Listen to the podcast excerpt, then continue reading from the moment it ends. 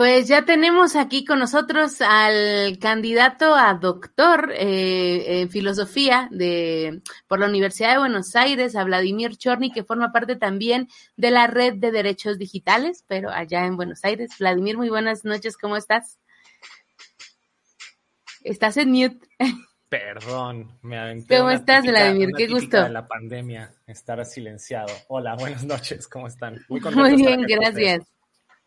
Qué gusto, Bienvenido, gusto tenerte acá y desde, desde Buenos Aires, eh, eh, pues es, es maravilloso que también allá esté un movimiento tan, tan específico, tan dedicado, eh, sobre todo estar monitoreando pues leyes, estar monitoreando iniciativas, comentarios. Es un trabajo pesado, ¿no? Estar, estar haciendo eso. Sí, sí, sí. Bueno, sobre todo en este, en, en este contexto, ¿no? La pandemia, una de las cosas que creo que quienes trabajamos en, el ámbito de defensa de derechos humanos en el entorno digital, una de las cosas que nos, que quedan muy claras es que aceleró y profundizó eh, miedos o un poco de sospechas sobre el uso de tecnologías eh, que están en tensión con, derechos humanos y con las libertades de todas las personas. Entonces, creo que es, algo que se generalizó en toda la región y también en distintas partes del mundo. O sea, es, es, es una regla casi general que creo que estamos viendo en términos de muchas veces ni siquiera legislación, es de, de avance de decisiones y de implementación de tecnologías eh, que lesionan derecho a la privacidad, libertad de expresión, etcétera.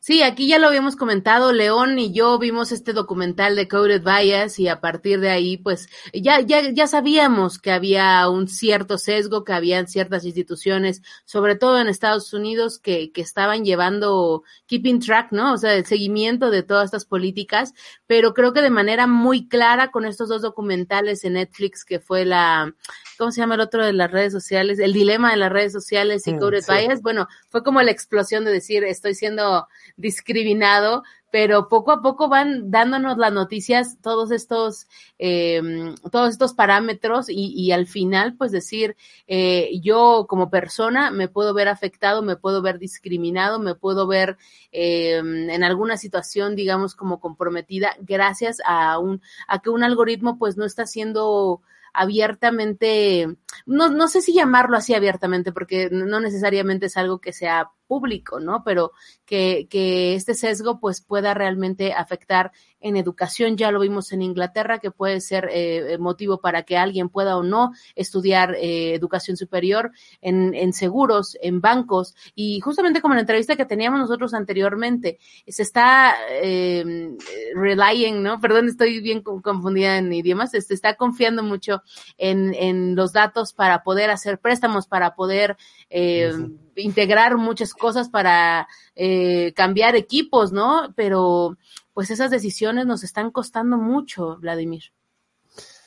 Sí, a ver, yo una de las formas que tengo de, de aproximarme a, a estos temas es, creo que hay distintas formas de pensar las tecnologías y sobre todo la relación de las tecnologías con, con, con la sociedad, con, con las personas, con la democracia.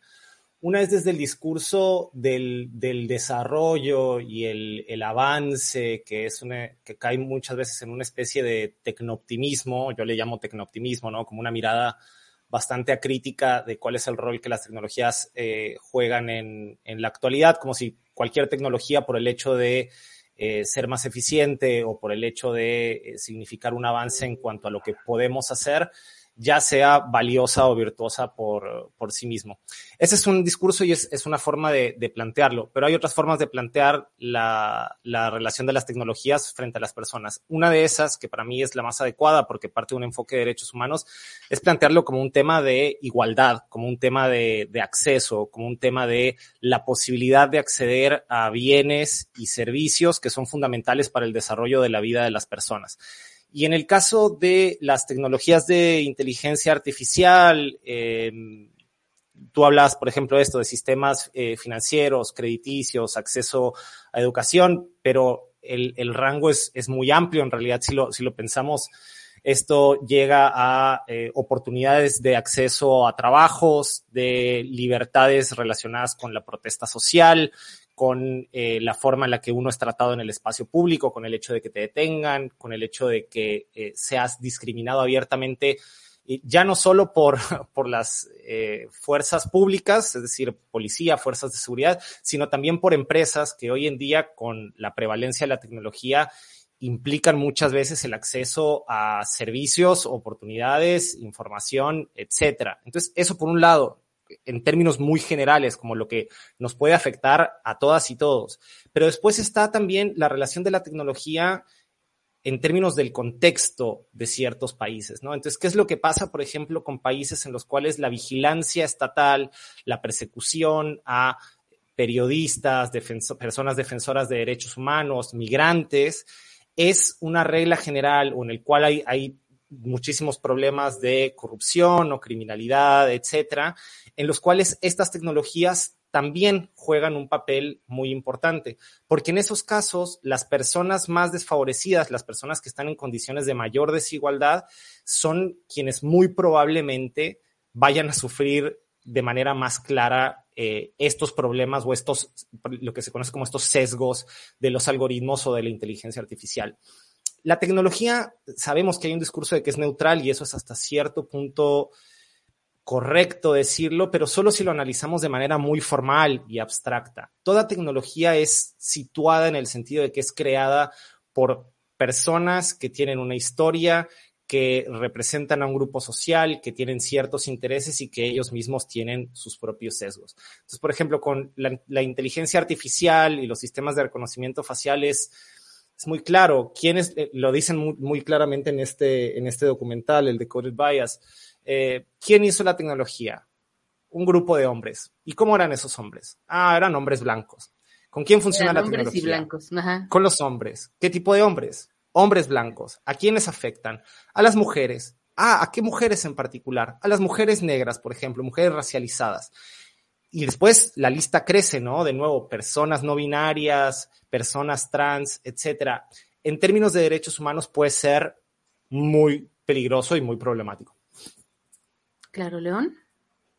Sí, oye, Vladimir, entonces, ¿cuál es, cuál sería nuestra aproximación? Porque, eh, pues, ahora sí que hemos estado aproximándonos en este, en este podcast de creadores digitales, hemos estado platicando con, eh, ya con una filósofa, ya también con gente que ha desarrollado inteligencia artificial, hemos tenido diferentes aproximaciones hacia este tema de, eh, pues, generar estas, eh, por así decirlo, inteligencias, eh, pues, que pueden tomar decisiones más rápidamente que nosotros o que de alguna manera sobrepasan nuestras capacidades humanas hasta cierto punto, ¿no? Em, estaremos abriendo una caja de Pandora, adentrándonos hacia un lugar que no sabemos muy bien cómo se va a resolver. y tal vez la pregunta sería, ¿la tecnología es mala es eh, buena? ¿Hacia dónde, hacia dónde, cuál sería esa lectura? ¿Es buena implementarla? ¿Es buena usarla o no?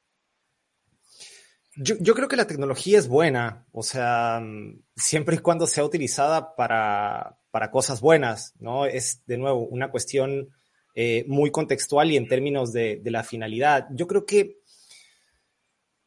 hay, o sea, esa respuesta debe tener matices siempre. ¿Por qué? Porque depende de los sujetos que utilicen, o sea, de, qué estamos hablando? ¿De qué sujetos utilizan la tecnología y se benefician de eso? Bueno, dependiendo de quiénes sean los sujetos, muy probablemente la respuesta sea distinta. Entonces, si nosotros hablamos de uso de sistemas de inteligencia artificial o, por ejemplo, de reconocimiento facial, que lo utilicen eh, las autoridades, bueno, si estamos hablando de que lo utilicen las autoridades, tal vez la respuesta será un sí muy condicionado, con muchos controles y con cumplimiento de muchos estándares que están relacionados con el respeto de los derechos humanos. Transparencia, apertura de los sistemas, posibilidad de, escrutarlos o revisarlos, rendición pública, eh, notificación, etcétera, etcétera, etcétera. Un montón de Pero lo, lo, entendemos, Vladimir, o sea, estamos en el, en ese en, el punto de entenderlo, o apenas necesitamos hacer esta labor de, de difundir cómo funcionan los sistemas.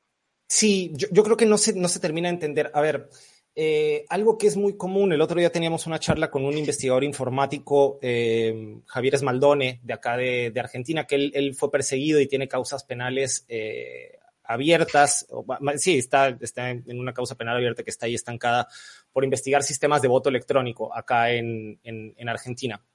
Y una de las cosas en las que coincidíamos él y yo era en que existe una profunda ignorancia, a veces no malintencionada, a veces sí malintencionada, manchada o empujada por intereses, sobre todo de las empresas desarrolladoras de estos eh, sistemas, porque hay mucho dinero involucrado detrás. Uh -huh. Entonces hay gente que, que, quiere que esto siga eh, de manera paralela a las leyes que deberían de estar y a los riesgos que, que están. Y hay obviamente también agendas políticas que están conectadas con esos intereses que, que hacen que no importe mucho. Pero incluso en los casos bien intencionados existe una ignorancia muy profunda sobre cuáles son los riesgos y, so, y so, sobre cómo funcionan estos sistemas, ¿no? Porque cuando, tú explicas una cosa muy concreta como el hecho de que eh, el, machine learning, el, aprendizaje o desarrollo automatizado de los sistemas, eh, se basa en el, procesamiento de los datos con los cuales es alimentado y parte de eso, es decir, no es que tenga una eh, capacidad particular de eh, discernimiento, sino que toma los datos y toma el, el, el, es decir, como que revisa esta historia o, uh -huh, o parte uh -huh. del discernimiento de los patrones generales que puede encontrar en, en, esos datos, es mucho más fácil entender que... Podría ser que es una... Un, perdón, es una inteligencia que nace del pasado, Vladimir, o sea, que ve hacia el pasado completamente.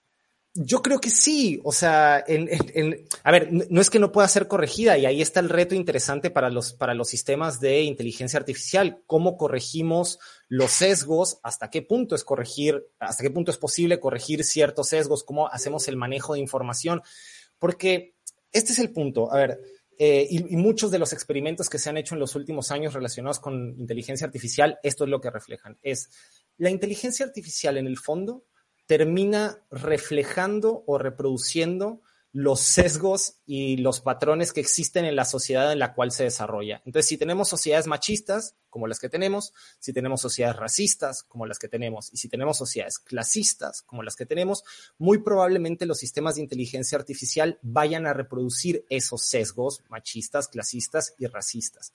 Y entonces las personas cuyos derechos e intereses van a estar en juego van a ser las personas que normalmente suelen ser dis discriminadas por cuestiones eh, misóginas o racistas. Uh -huh. Entonces, cuando entendemos eso, o sea, cuando entendemos la, forma en la que se procesa eh, eh, esta que es como la salida del tecnooptimismo para entenderlo críticamente, vamos a tomar con mayor cautela. No significa que esto nos lleve a, a, tener que rechazar todas las tecnologías en todos los casos, pero sí efectivamente a ver cuáles son compatibles con el marco de derechos humanos con el cual las sociedades democráticas pueden funcionar.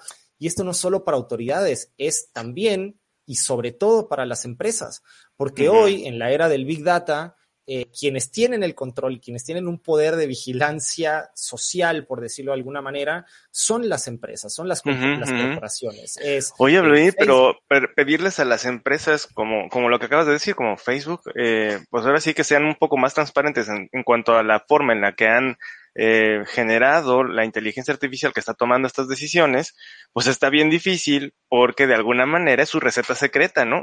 Es, es, es decir, si lo trasladamos hacia de la época anterior, pues es como, como decirle a la coca, oye, pues dame tu, tu receta de hacer la, o sea, tu fórmula química, ¿no?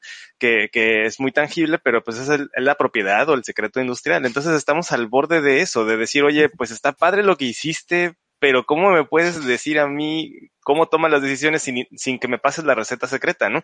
¿Cómo podríamos los ciudadanos de a pie o la gente, la gente normal, pues irse aproximando a, a estos casos extraños de, de, toma de decisiones? ¿Cuál sería la mejor, la mejor aproximación? Yo, yo tengo una respuesta que está sesgada desde mi, desde mi práctica eh, política y desde, desde el, trabajo con el que yo estoy comprometido. Yo creo que la forma de hacer frente a eso es organizándose y exigiendo el cumplimiento de, de los derechos, eh, tomando conciencia, obviamente, informándose, porque también puede haber personas que se informen de esto y no, no vean un problema ahí, o sea, tampoco es que nosotros les digamos, crean en lo que nosotros decimos y aceptenlo críticamente, no, es al revés, es vean lo que está pasando y vean que esto es preocupante. Entonces, informarse, eh, involucrarse, organizarse, participar, acercarse a las organizaciones o organizarse de manera independiente con las personas ¿Cómo surge esto, por ejemplo? ¿Cómo surge la conciencia sobre los sesgos de la, de la, inteligencia artificial?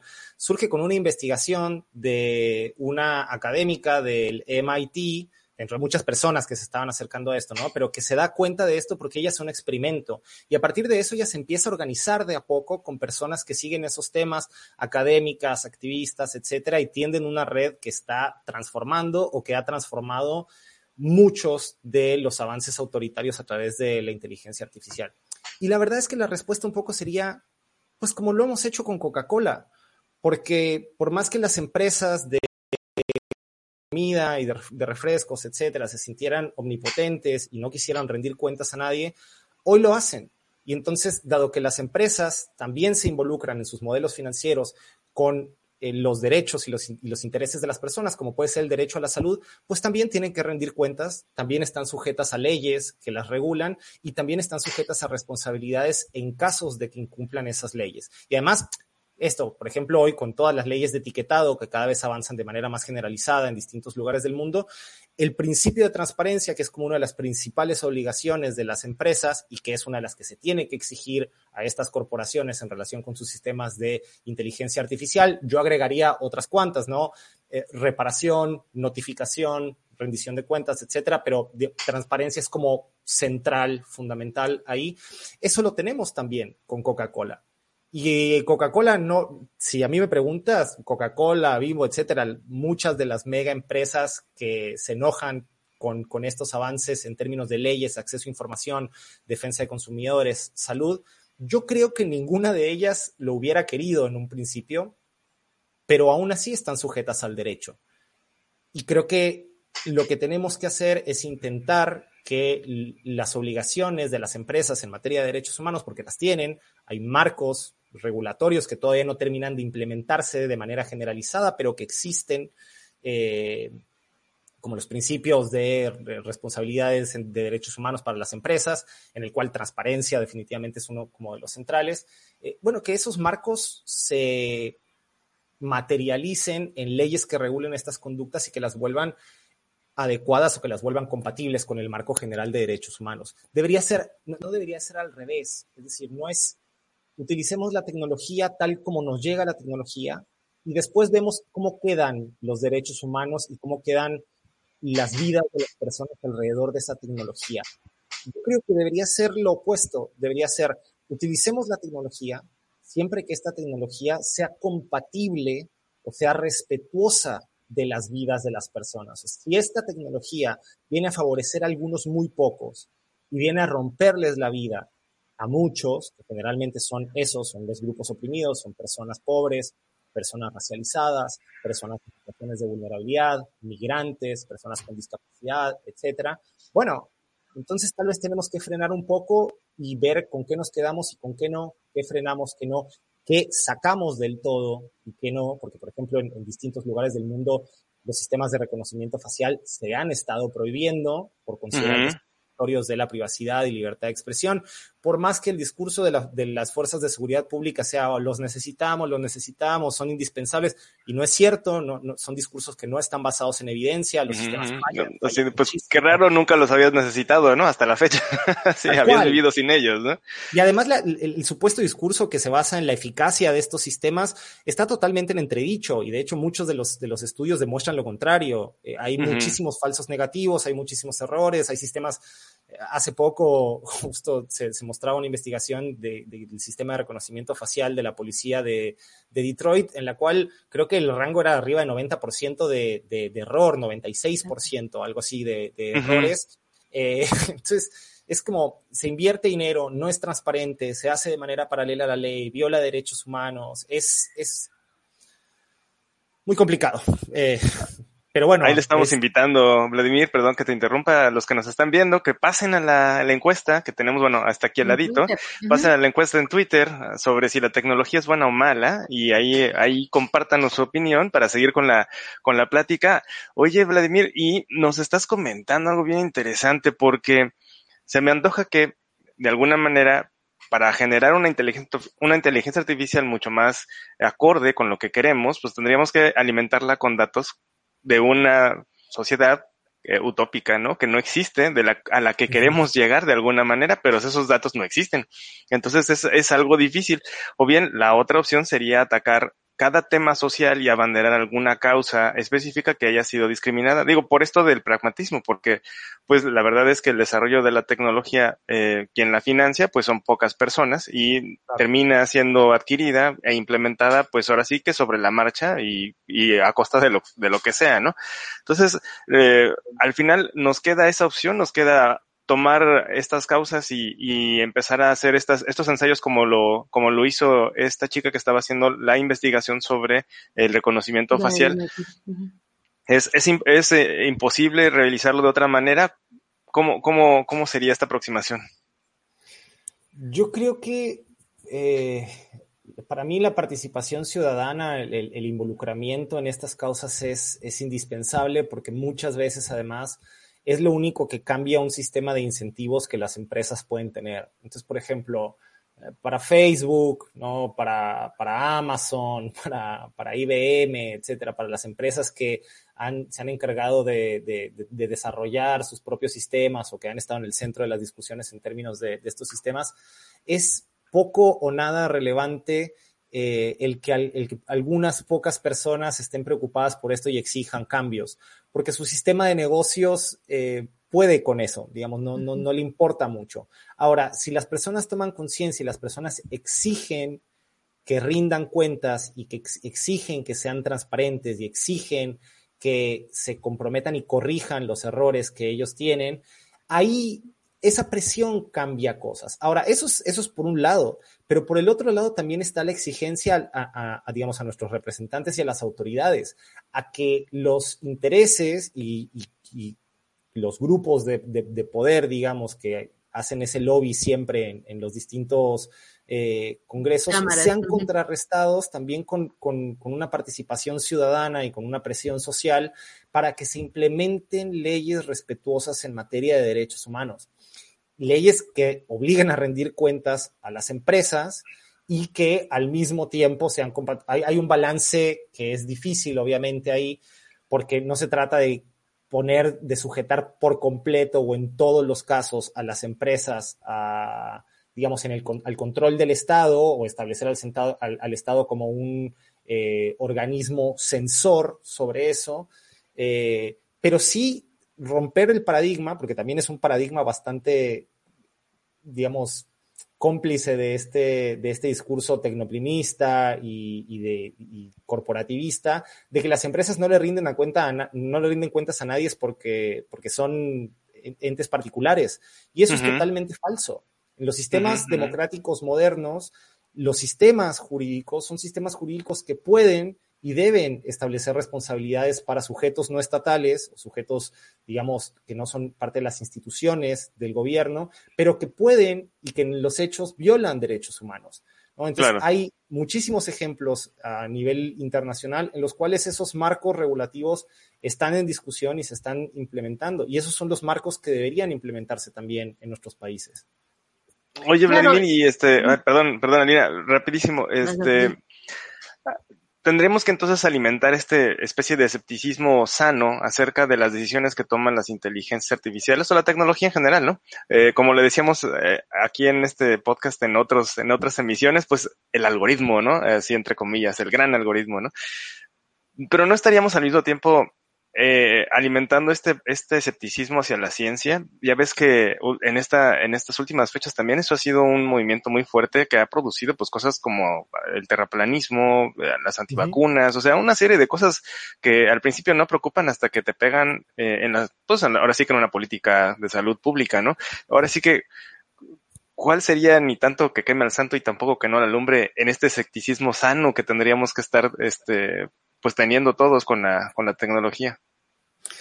Es muy buena pregunta. Yo, yo creo que la ciencia no funciona sin el escepticismo interno de, de la propia ciencia. O sea, in, incluso en, en, la investigación científica, en el desarrollo científico, todas las teorías y todos los sistemas están sujetos a una, revisión de las propias comunidades que desarrollan esos conocimientos y de hecho para que un conocimiento logre tener un peso específico como conocimiento científico o que gane ese carácter, tiene que competir frente a las críticas que se hagan dentro de la misma comunidad que está intentando revisar ese conocimiento. El reto en estos casos, me parece, es que dado que las tecnologías de inteligencia artificial están involucradas con muchos sectores y con muchos intereses, esa revisión interpares, esa crítica, ese escepticismo, esa, sí, como e, escrutinio público, no debe estar reservado solo a, a, la, a la comunidad científica o tecnológica que desarrolla estos sistemas, ¿no? ¿no? es solo quien hace el código, no es solo quien prepara el sistema, porque incluso para ellos el sistema, sobre todo cuando estamos utilizando Machine Learning, se, se queda atrapado en una especie de caja negra que va aprendiendo por sí misma. Entonces, en estos casos, toda la sociedad es la comunidad indicada como para revisar y para decir lo que tiene que decir al respecto. Eso no significa que todas las opiniones valgan lo mismo, porque si hay alguien que dice, no, no, mira, yo le tengo miedo a la tecnología y destruyamos todas las máquinas, puede haber buenas razones para no hacer caso a esa idea, así como puede haber buenas razones para decirle a alguien que cree que la Tierra es plana que la Tierra no lo es y puede haber evidencia para sustentar ese discurso, como lo mismo puede ser, puede haber buena evidencia para convencer a alguien que tiene miedo de vacunarse, digamos, sin, sin ridiculizar o sin estigmatizar eh, las, posturas que pueden ser más escépticas, porque puede haber algunas razones válidas para ser escéptico, pero escuchándonos y hablando se le puede explicar a una persona y decirle, mira, hay buenas razones, primero, para demostrarte que lo que crees no es tan como lo crees, y además que hay otras buenas razones por las cuales vale la pena vacunarse, ¿no? Y por las cuales es importante vacunarse y por la cual eh, tu vida y tu salud están siendo mejor protegidas que si no lo haces. Entonces,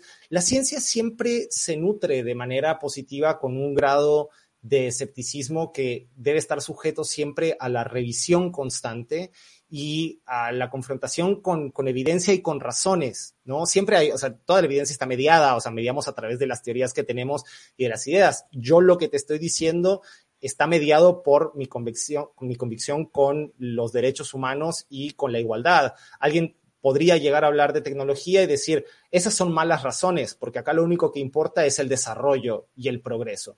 Y uh -huh. yo tendría que sentarme a discutir con una persona que tuviera esa postura porque su, su mindset, su, digamos, su, su lectura de la evidencia o de qué hechos son valiosos en ese sentido está mediada por, por esas ideas.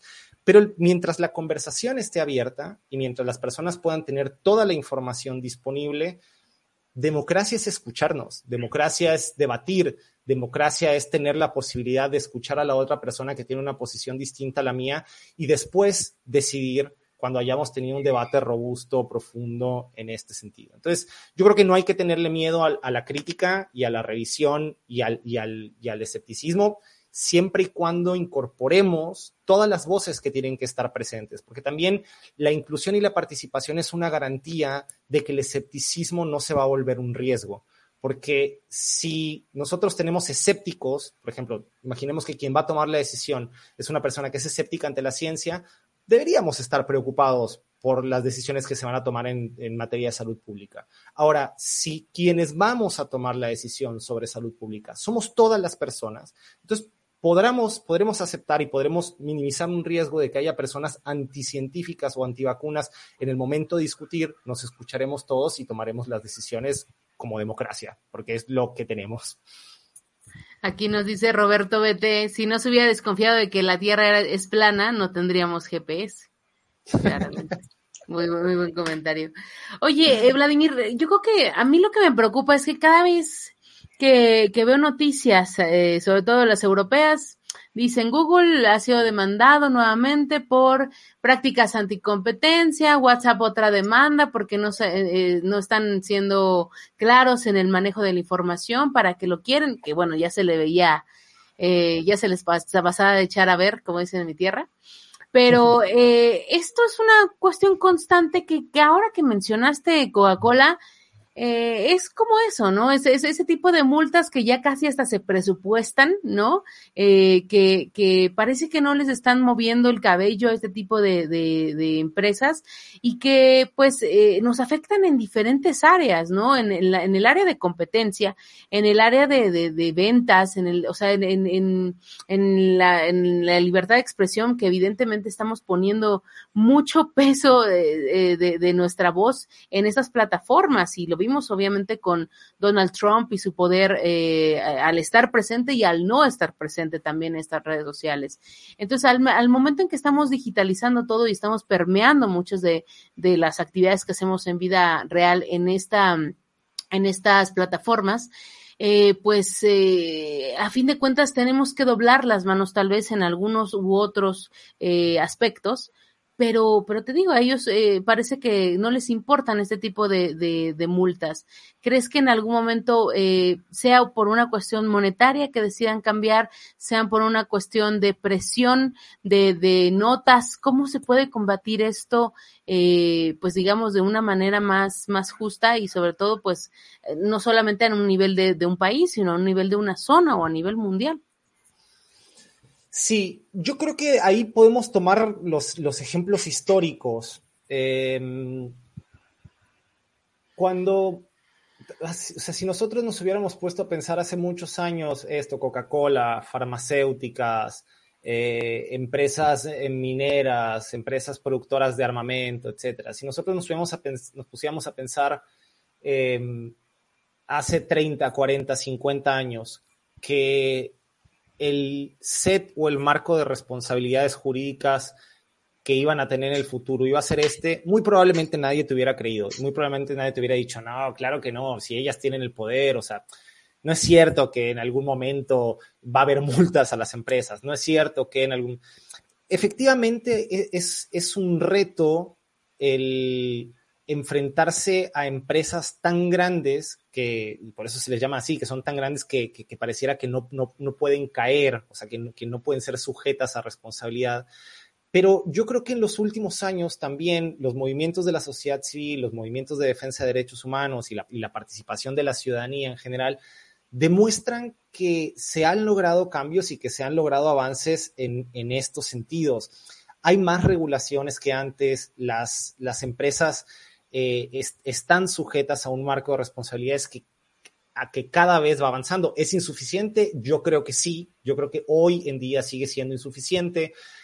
Creo que hoy las empresas, eh, en términos de responsabilidades, siguen sintiéndose muy, digamos, muy libres o que, o que, siguen escuchando muy poco a los sectores que les piden que rindan cuentas. Pero lo cierto también es que hoy las empresas, a diferencia tal vez de 20, 30 años o incluso mucho menos, y, y hablo de cuestiones muy concretas y modernas, hablando desde Facebook, eh, Twitter, eh, Apple, etcétera. Eh, hoy esas empresas rinden cuentas. Tal vez no lo hacen de la manera y con la profundidad que a nosotras nos gustaría que lo hicieran, ¿no? Pero definitivamente han empezado procesos y han iniciado, han tomado medidas o han iniciado mecanismos de rendición de cuenta, que tal vez hoy siguen siendo muy blandos y, y, que tal vez podríamos decir, bueno, son insuficientes, necesitamos empujar más, necesitamos buscar más. Pero de que ha habido cambios y de que se han ido moviendo las fichas en el tablero en favor de la sociedad civil, yo creo que eso inevitablemente es así, es decir, hay, hay, hay mucha evidencia en ese sentido. El caso de reconocimiento facial, puede ser un gran ejemplo, ¿no? Reconocimiento facial hace, hace pocos años sigue teniendo un discurso, digamos, de la necesidad y seguridad pública, etcétera. Pero hace, un, hace unos años pareciera que era algo que incluso iba a pasar por largo, o sea, por, totalmente por fuera de la regulación, totalmente por fuera de la revisión judicial, totalmente por fuera del interés o, paralelo al desinterés de la ciudadanía. Y hoy hay movimientos muy fuertes y hasta tenemos documentales en Netflix que nos muestran los riesgos sobre el, el, el utilizamiento de tecnologías de reconocimiento facial, eh, eh, datos biométricos, etcétera, que cada vez más engrosan las filas de sectores que van empujando para que se tomen medidas de control en ese sentido. Falta mucho, sí, se ha hecho mucho también, no hay que tener un discurso derrotista en ese sentido porque se han logrado muchos avances y triunfos eh, a nivel de la ciudadanía. Yo creo que en estas cosas hay que tener un, un optimismo energético, es decir, hay que ser optimistas para creer que se puede lograr todavía mucho más y tener las energías para empujarnos a seguir luchando cuando, eh, cuando nos parece muy cuesta arriba, cuando nos parece cansado, cuando nos parece que es muy difícil. Y al mismo tiempo hay que tener un pesimismo pragmático. Eh, no hay que ilusionarnos con los avances que tenemos y hay que ser críticos permanentes de que las cosas siguen estando mal y sobre todo están mal para las personas que menos tienen y que más sufren y que necesitamos cambiar porque el mundo no da para estar como está. Entonces tenemos que ser pesimistas pragmáticos en ese sentido. Pesimistas, pero no para desilusionarnos, ni entristecernos, ni, ni, ni, rendirnos, sino para decir, no, necesito redoblar fuerzas. No, todavía podemos empujar un poco más. No, esto no es suficiente.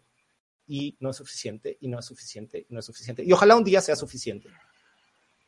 Claro. Oye, Vladimir, ¿y dónde podríamos, este, pues ahora sí que, a, ¿cómo podemos hacer llegar esta información o a qué lugares podríamos acercarnos para eh, poder eh, documentarnos y poder tomar estas decisiones haciendo uso de tal vez este, esta dialéctica de ver lo, los puntos malos, los puntos buenos de, de toda tecnología? ¿Qué recomiendas a, a, ahora sí que, que le pueda decir a, a la abuelita, ¿no? A la tía que, que trae su, su smartphone a duras penas, pero pero ¿cómo le podemos hacer saber, pues, para dónde va la cosa, no? Bueno, yo creo que estos espacios son, son fundamentales para eso, o sea, creo que eh, hay que aprovechar mucho, digamos, los alcances de organización que tenemos como, como ciudadanía a través de redes sociales, materiales didácticos. Las organizaciones de derechos humanos eh, estamos sobre todo la, las, hablaré por las que estamos trabajando en, estos temas, estamos buscando todo el tiempo esto, crear recursos, infografías, videos, notas que son como muy concretas, accesibles para que las personas eh, se, se informen y se involucren más en esto. Entonces, acercarse al trabajo que hacen organizaciones de derechos humanos como nosotros, como la Red en Defensa de los Derechos Digitales, pero hay, hay, muchas otras en el país, afortunadamente, que están haciendo trabajo muy, muy interesante eh, al, al, respecto. Eh, acercarse a los documentales que existen, por ejemplo, también, porque hay que, digamos, sin, sin ningún pesar, eh, utilicemos los recursos que están popularizados también, no hay, o sea, este discurso debe de popularizarse, esta es información que debe ciudadanizarse y que debe llegar a todas las personas y ahí también las organizaciones eh, que estamos involucradas tenemos un reto para hacer llegar esa información. Entonces, todo, todo es. Eh, inviten a, a, a, los tíos a ver las películas de Matrix y después de ver las películas de Matrix, pónganles el documental de Coded Bias y después le pasan un, al día siguiente les pasan una nota que publicamos en R3D y después los invitan a una charla y de a poco, y vamos sumando bloques porque la información uh -huh. funciona también de esa manera. El, el, derecho a la información no son más que bienes que vienen en especie de bits o de bloques que uno va consumiendo de a poco. Entonces, hay muchos públicos, hay muchas formas de hacer llegar la información y la verdad es que mientras sigamos buscando estrategias de cómo hacer llegar lo que tenemos o de producir y construir lo que aún no tenemos, yo creo que vamos a estar bien. ¿Cómo pueden, cómo hacen ustedes ese, ese trabajo? Eh, me, me, refiero a monitorean los, los diarios oficiales, las iniciativas de las cámaras, ¿cómo pueden, cómo podemos ir haciendo esa labor? Porque creo que es, eh, pues es un trabajo muy, muy a detalle y hay cosas que no necesariamente son muy públicas, pero que hay que empezar a cachar antes de que se vuelvan los grandes eventos eh, nacionales o, o, a nivel regional. ¿Cómo, ¿Cómo puedes estar tú haciendo esa, esa labor? Además, evidentemente, de estar leyendo libros, de estar eh, consultando sí, sí. autores. ¿Cómo, ¿Cómo podemos tener ese scoop de, de, de, de, labor diaria de decir, oh, por aquí puede estarse desarrollando algo que, que pueda estar en contra de los derechos humanos? Bueno, yo creo que el trabajo de, o sea, hay, varias comunidades que, que se pueden acercar a, hacer ese tipo de trabajo. Por suerte, en, en, México tenemos un sistema de acceso a la información que es un referente a nivel, eh, a nivel regional y a nivel mundial. Entonces, vía solicitudes de información, uno puede acercarse mucho a esto de qué está pasando. Eh, nosotros dentro del trabajo de R3D tenemos varias áreas, tenemos el área legal, tenemos el área de investigación, tenemos el área de comunicación. Entonces, tenemos un trabajo coordinado que pasa por, sí, por saber, primero por hacer solicitudes de acceso a la información, para ver qué se está utilizando, en qué lugares, cuáles son las autoridades, cuál es el argumento que, dicen para utilizarlo. Después, siempre esta, información está bastante oculta, suele resistirse, se hacen recursos eh, de revisión, se, litiga para intentar frenar esto.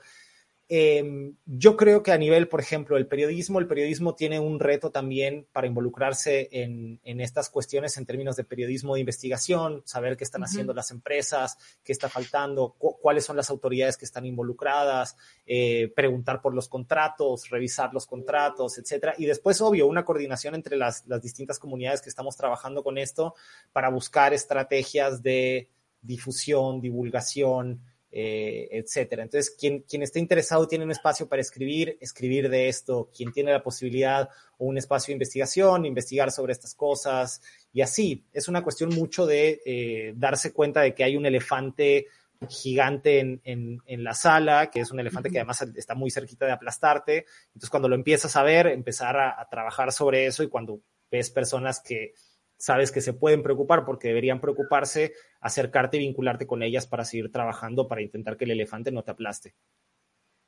Sí, claro, claro, es una, es una labor importante y yo creo que además desde el derecho informático, desde estos grupos que también están constantemente monitoreando, a mí me apasiona el, el tema y creo que eh, me, me, me, llena mucho, mucha alegría el hecho de que cada vez los abogados puedan ser más claros al expresar esto y al involucrar también a la gente para, para que no se, se pierdan entre términos muy específicos, porque entre la política y, y, y los derechos a veces hay, hay un gran gap para la gente, para que no lo pueda entender. Y pues sí, esto tiene que ser de, de interés público porque nos afecta a todos. Sí, hay que combatir a muerte el abogañol, que es tan dañino también y que refleja también una práctica elitista de la abogacía en, en, en México, que es clarísima, eh, de intentar conservar un, un, tipo de conocimiento y separarlo de, de, las personas. Así que también es ir en contra del abogañol en esas situaciones. yo que me sentía ya muy, muy porque decía yo litigio, vamos a litigar, ¿no? Este, ya, ya, me dices que entonces no lo use. no, no, se, digamos, se puede usar y después contextualizarlo para que todas y todos lo entendamos, pero es, sí, es un claro. reto igual, obviamente, sí, sí. Uh -huh.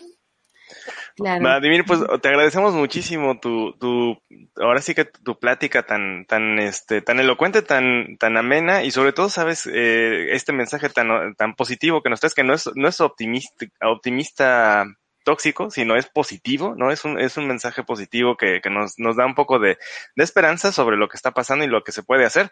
Y eh, pues ojalá y te des otra vuelta para que platiquemos en un futuro sobre este y otros temas que pues, seguramente van a, van a seguir tocando la puerta o van a ser estos elefantes que van a estar aquí en la que sala. Que nos recomiende libros, ¿no? O sea, yo acá que estoy todavía traumada por uh, Weapons of Math Destruction, ah, este, muy bueno. no se los recomiendo leer en la noche porque tienen pesadillas con algoritmos y números este, pero, pero pues sí, sí, sí, si hay documentos, PDFs, cosas que, que, que, tengamos que avisar o sobre todo recomendaciones, al final del año vamos a hacer un especial de libros, siempre algunos invitados nos mandan esos libros que fueron importantes para ellos a lo largo del año y pues eh, estaríamos muy felices de que también nos puedas dar tus recomendaciones para quienes quieran darle seguimiento al tema. Bueno, pero entonces te, te, tomo la mano y me, voy a hacer una autopromoción. De, Por favor, claro. En la, en la organización, porque justo nosotros a finales del año pasado publicamos una investigación que nos parece que también es súper preocupante y es un tema que hay que poner sobre la mesa y que está ahí, es, es muy, muy, muy relevante para la democracia mexicana, que tiene que ver con el voto por Internet que está siendo implementado tanto por el Instituto Nacional Electoral como por distintos institutos a nivel local. Uh -huh. Es una investigación sobre sistemas informáticos, sobre los sistemas electorales en Internet y es un libro que eh, publicamos el año, el año pasado que se llama El voto por Internet en México, la libertad y la secrecía condicionadas. Está en acceso libre, es, es el PDF, yo ahí en mi, en mi Twitter lo tengo, lo tengo colgado. Eh, y es una investigación que es muy completa para advertir cuáles son los riesgos sobre el utilizar el voto por Internet y cuáles son los mitos alrededor del sistema de voto por Internet que comparten mucho de las cosas que hemos discutido en términos de ignorancia, de tecnooptimismo, de cerrazón de las autoridades, de riesgos para los derechos. Entonces, tal vez para, ahí está, es ese, exactamente. Entonces, para quienes estén interesadas, interesados en esto, eh, es, es, es, un material que trabajamos que, que, reúne varios años de trabajo y que tiene eh, como de manera muy detallada, intentando eh, hacerlo muy, muy accesible para, para, todas las personas. Información de, de, distintos niveles, análisis jurídico, análisis comparado de, a nivel internacional, eh, casos de éxito y casos de fracaso, que también hay muchos a nivel internacional. Uh -huh. Hoy pues, se, me, se, me, ocurre, y, y, aquí igual podríamos comprometerte, Vladimir, este, danos oportunidad de, de leerlo y, y, tener ahora sí otra sesión, otra, otra plática contigo para, pues ahora sí que hablar de los temas interesantes de este libro. Claro que sí, bueno, yo encantado. Sí, sí. Sí, es un tema, es un tema tremendamente grande y sobre todo que acá en México, pues con el tema de del pago al influ, a los influencers dentro de campañas publicitarias y eso, bueno, también, aunque no necesariamente cae en un mismo, en un mismo rubro, eh, pues también se está legislando sobre eso porque pues el tema de la influencia, eh, bueno, acá también eh, ten, estamos estrenando la, la, nueva ley de publicidad que ha sido también muy, muy criticada en los últimos días. Eh, pues entran muchos rubros sobre, sobre eso que normalmente ha sido opaco. Entonces creo que es muy interesante el poder saber que dentro de las digitalizaciones de la democracia, que sí se puede, que sí se puede tener, digamos, como control o sobre todo conciencia de lo que, de lo que significa el meter un sistema dentro de, claro. de, de la democracia, de esa manera. Sí, sí, tal cual, como, como dices. Bueno, yo encantado, cuando quieran, nos lo echamos. Buenísimo. Pues no, pues ya nos dio Vladimir este un par de, de, temas que podemos usar. Pues ya, si estás en la carne asada, ya se te acabó el fútbol, ya pas, ya, ya prohibiste hablar de política, ya prohibiste hablar de este, sí, de cualquier otro tema, este, puntiagudo. Bueno, pues aquí están estos elefantes este blancos en la sala. Llévenselos para, para, la carne la asada. velada amena. Exactamente. Hay otras cosas de qué hablar. Pero si son veganos no se puede, León Ramos. Bueno, entonces llévense. Un asado a, vegano, claro que al, sí. Ajá, el asado vegano. asado vegano. Exactamente. De, claro. ¿Lo hacen de qué? Es este, ¿cómo se llama? Soya y calabacitas. Ah, bueno, también. Sí, pero sí, también hay, hacen... hay, varias cosas. Hoy en día ya eh, para, para los que buscamos tener dietas eh, que no están basadas en carne, hay, o sea, vas a encontrar desde eh, los chorizos veganos, salchicha vegana, etcétera, todos que son como el, el, el, la sustitución de la carne, pero en el mismo formato, hasta un asado de verduras, que también puede ser delicioso y de, de muchas formas.